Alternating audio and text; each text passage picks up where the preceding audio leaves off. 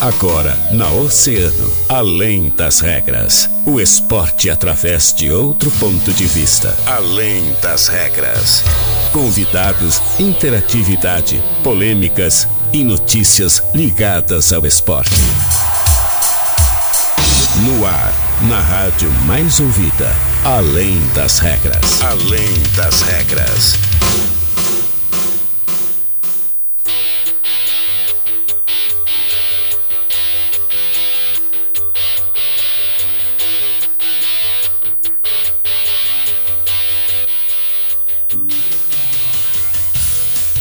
Muito bem! Salve, salve, muito boa tarde, 13 horas 12 minutos, 23 graus de temperatura aqui no centro da cidade do Rio Grande. Eu sou o Guilherme Rajão e até o meio fico contigo aí, trazendo as informações do esporte, dar uma passada nesse feriado, né?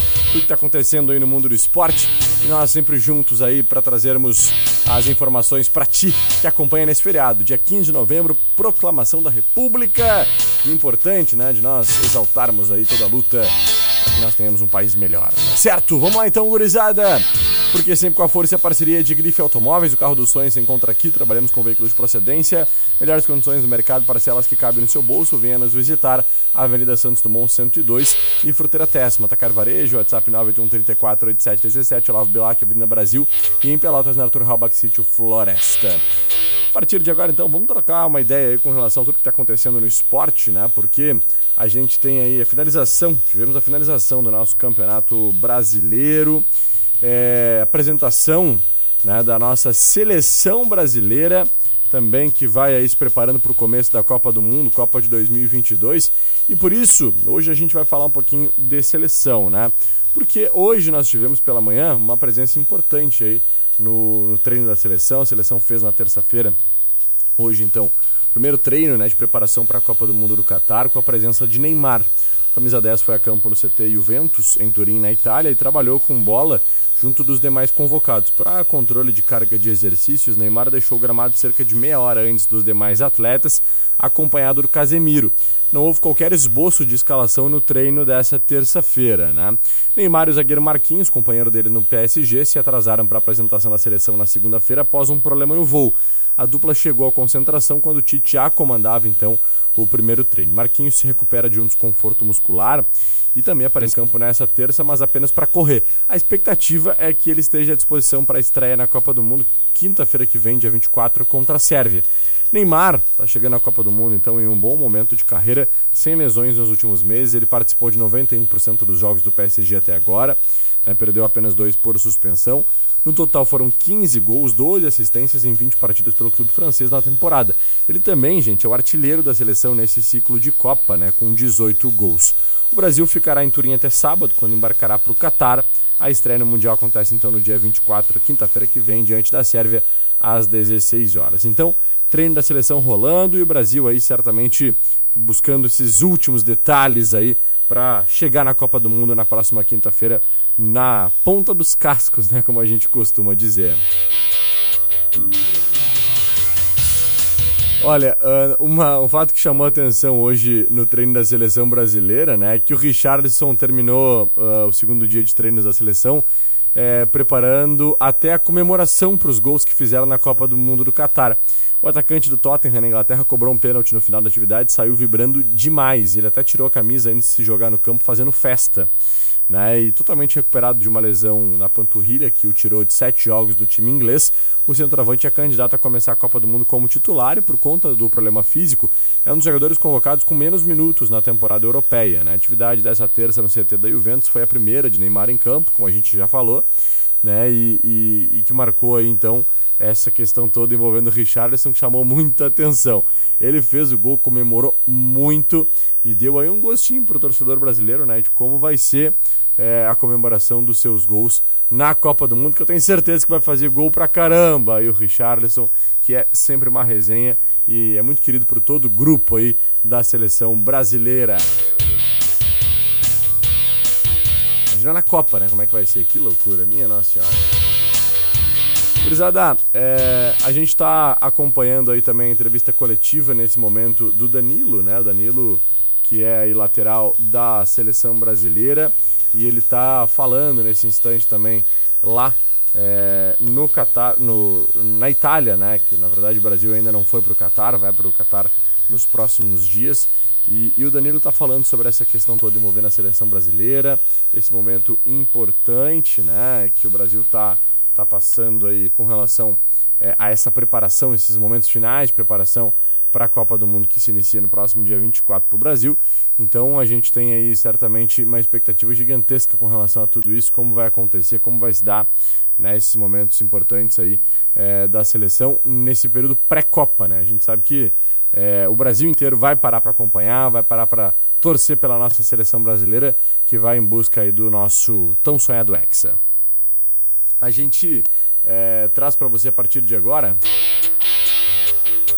um pouquinho de informação aqui também com relação à nossa dupla Grenal, né? Porque o Campeonato Brasileiro acabou, mas é claro, a gente não pode esquecer que Internacional e Grêmio estarão na Série A do Campeonato Brasileiro no ano que vem. Internacional tem Libertadores pela frente também. E a gente vai falar um pouquinho começando pelo Inter, né? Porque o Inter precisou enfrentar um número elevado de desfalques ao longo da temporada para conquistar o vice-campeonato no Campeonato Brasileiro. Ao todo, 31 atletas estiveram pelo menos uma vez no Departamento Médico Colorado, assim como em 2021, né, o Tyson foi novamente o atleta com mais passagens pelo Departamento Médico ao longo do ano. O atacante perdeu 14 jogos em 4 idas ao DM por conta de lesões musculares, todas elas na região da coxa. O Inter acumulou 50 baixas médicas na atual temporada, o clube repetiu o cenário negativo no DM de 2021, quando foi o segundo time da Série A com mais problemas clínicos, com 47 no total. Com relação à temporada passada, é, os gaúchos se apresentaram então um leve aumento de 6,3% nos casos de 2022. Então, o jogador que teve mais jogos fora foi Thiago Barbosa, com 23 jogos, né? e o jogador com mais idas ao departamento médico foi o Tyson, com 4 idas.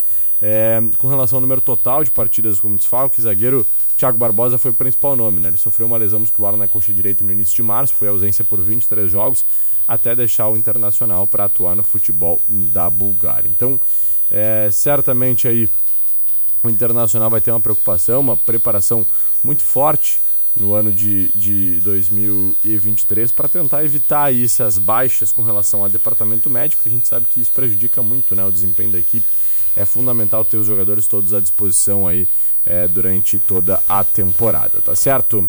É, gurizada, vamos falar também um pouquinho do Grêmio, né? Porque o tricolor é, que vem aí voltando à Série A do Campeonato Brasileiro depois daquele descenso, depois de ter disputado a Série B em 2022, e o Grêmio está é, adotando uma cautela com relação a um nome importante. Né? O grande nome buscado pela nova diretoria do Grêmio para a próxima temporada é Luiz Soares. Todo mundo sabe, né? O clube gaúcho, no entanto, adota um cauteloso e pessimista discurso nos bastidores por conta da concorrência de um clube da MLS né? e de um sinal dado pelo empresário do centroavante.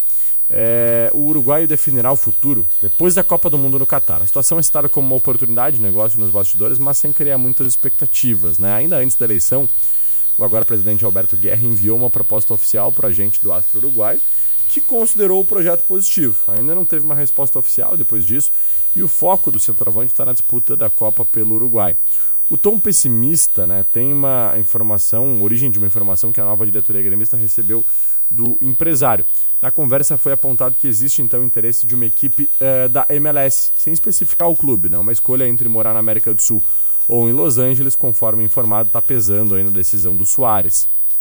Outra fonte na MLS aponta que o Uruguai é alvo também do Inter uh, Miami, que acabou de perder Higuaín e tem David Beckham como dono. Apesar disso, a proposta gremista é superior em termos de valores ao que o atleta recebia no Nacional do Uruguai e também acima do oferecido pelo norte-americano time. Né? Então, aos 35 anos, o Soares anotou 8 gols em 14 jogos na temporada do título uruguai e atuou os 90 minutos em 10 dessas partidas. O Uruguai esteve no CT Luiz Carvalho do Grêmio em 2019 durante a disputa da Copa América e ganhou uma camisa do clube.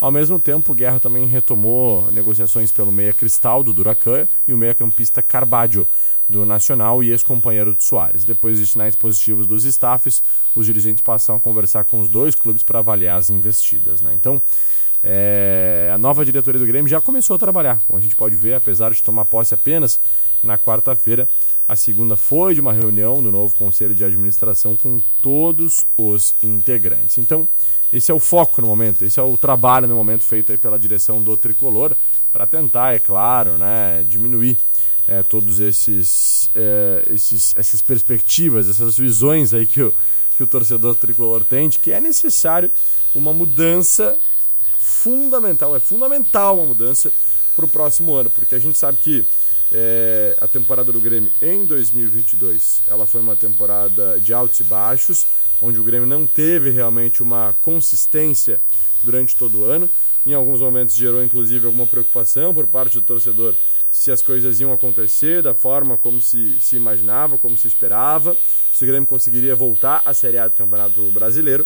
E o Grêmio conseguiu voltar, pelo menos isso, né? Mas agora é necessário, é fundamental sim uma reformulação, uma mudança em todos os cenários, principalmente políticos, né? O Grêmio já teve aí a eleição agora de Alberto Guerra para presidente, assume na próxima quinta-feira, e isso tudo vai fazer certamente que mude todo o cenário do tricolor. Tá certo, gurizada? Informações de Inter, Grêmio, Seleção Brasileira repassadas nesse feriadinho. A gente volta amanhã a partir das 13. Nós vamos para um break. Depois do break, nosso querido Fábio Santiago comanda mais uma edição do Agito Oceano. Tá certo? Forte abraço, valeu! Eu fui!